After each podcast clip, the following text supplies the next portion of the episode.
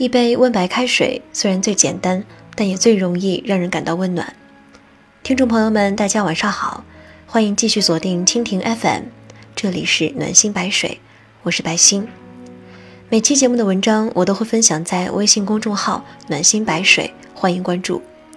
你也可以和我分享你的情感故事，下期节目的主人公可能就是你。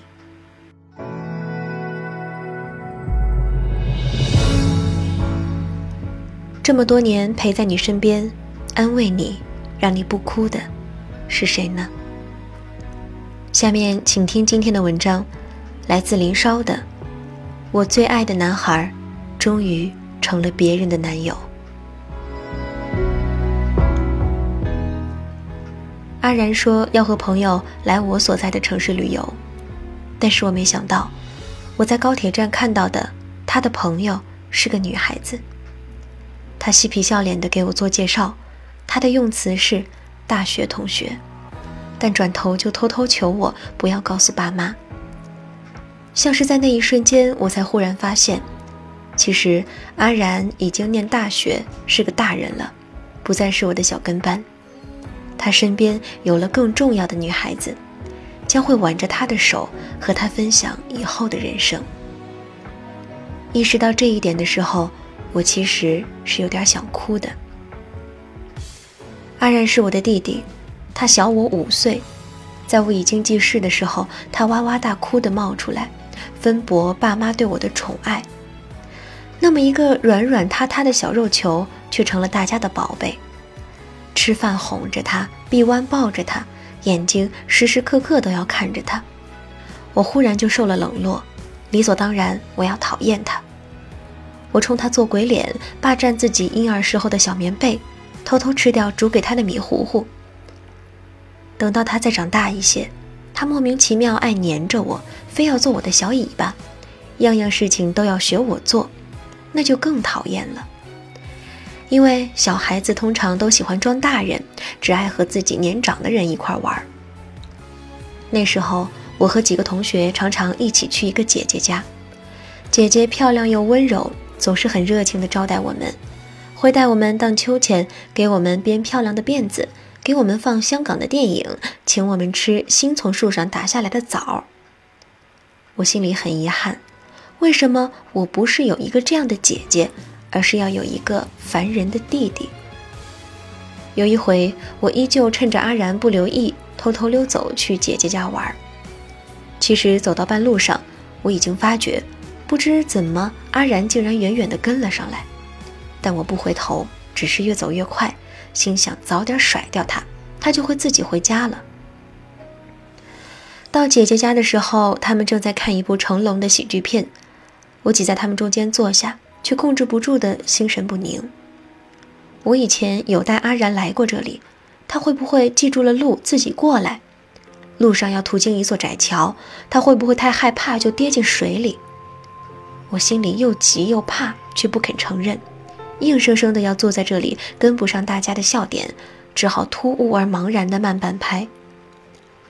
过了一会儿，又有同学进屋来，瞧见我说：“好像看见我弟弟在桥边。”我说：“不可能。”但身体不受控制的马上就站了起来，拼命跑了出去。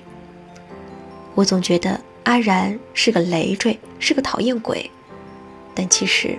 他只是我弟弟。我一边跑一边就忍不住已经哭了，心里不受控制的想：如果阿然被河水冲走了，那一定就是我害死他的。我越哭就越跑不动，越跑不动就越害怕。可等我跑到河边，哪里还有阿然？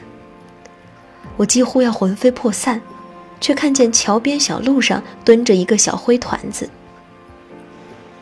我走过去，就看到阿然目不转睛地盯着地上的蚂蚁。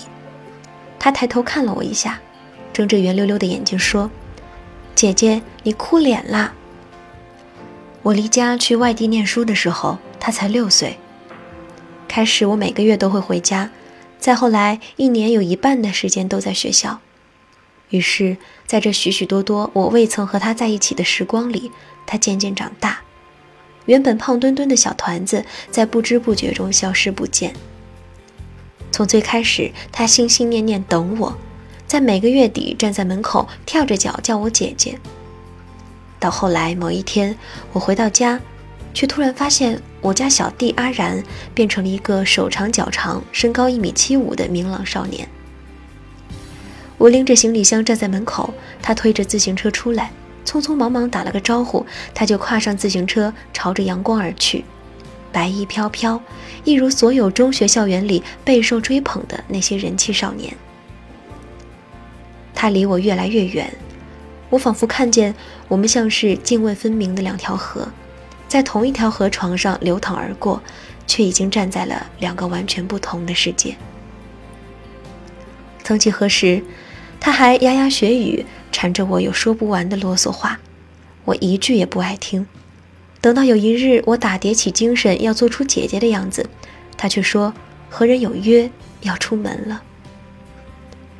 血脉天性这种东西或许是真的存在，只是大家觉醒的时间大约没有提前约定好。电视还在放，呼啦啦的都是哄笑声。我坐在桌前想，大概就是这样了。我小时候对他并不好，长大了也不曾在他身边。忽然要充当人生导师，做他亲爱的姐姐，那怎么可能呢？可阿然却又回来，手里举着一支冰棒，要不要吃豆沙冰？要。阿然把冰棒给我，又一阵风般的走了。静寂而潮热的屋子里，豆沙冰冒着一团团的白色冷气。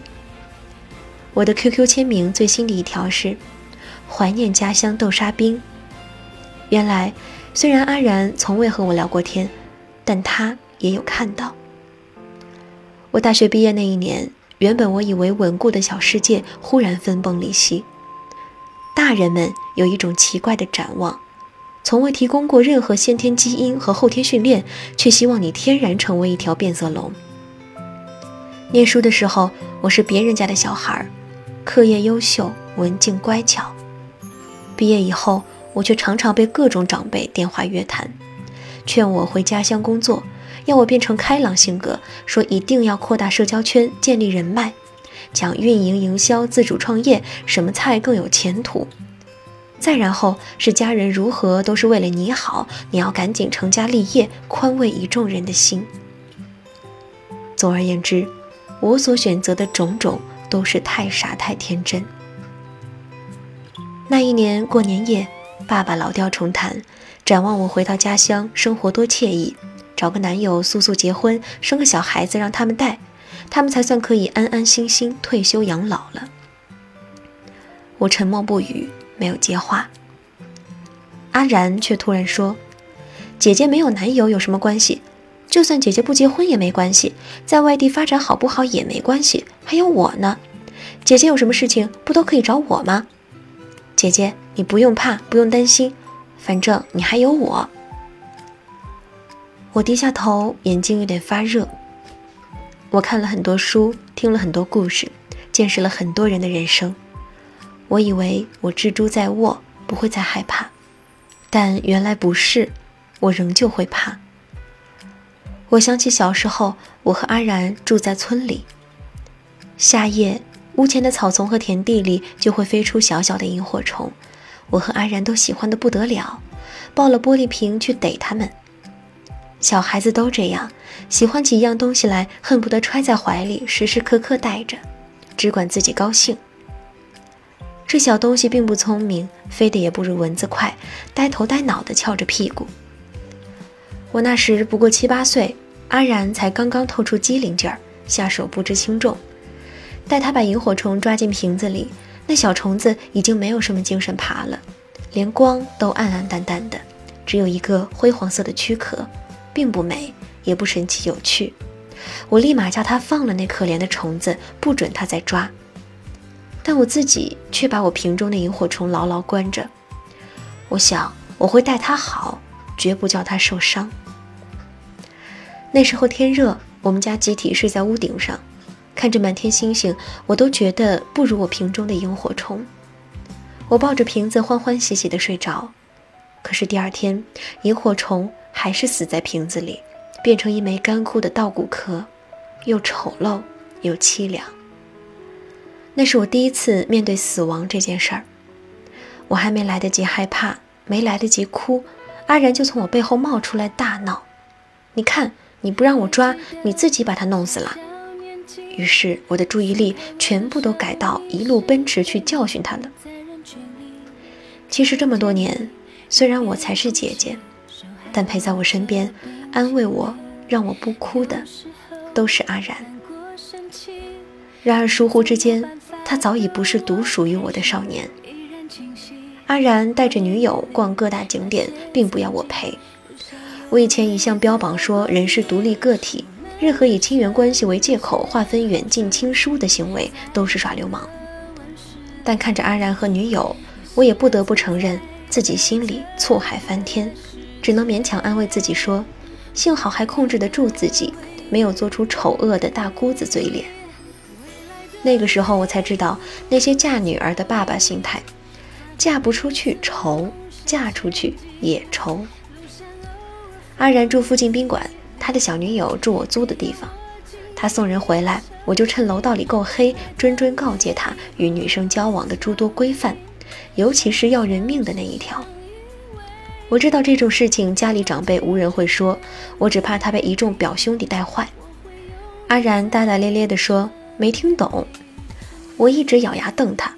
完全忘了楼道伸手不见五指，但是他像是能意会，低低笑了一声，然后一只手掌就落在我的头上。姐，我是真的忍不住要笑了，你知不知道你到底在说什么？我气得好几天不愿意和他说话。他在这里玩了一个礼拜，假期的最后一天我要上班，没有送他们，下班八点才到家，黑漆漆的屋子瞬间亮起来。干净整洁的不像是我住的地方。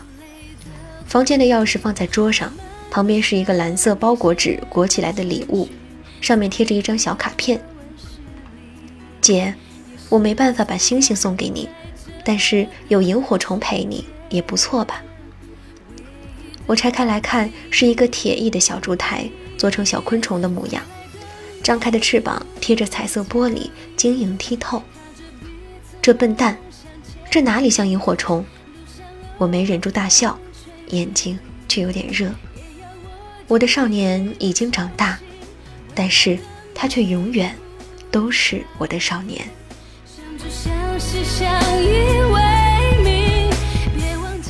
欢迎关注微信公众号“暖心白水”，和我分享你的情感故事。我是白星，下期节目再见，晚安。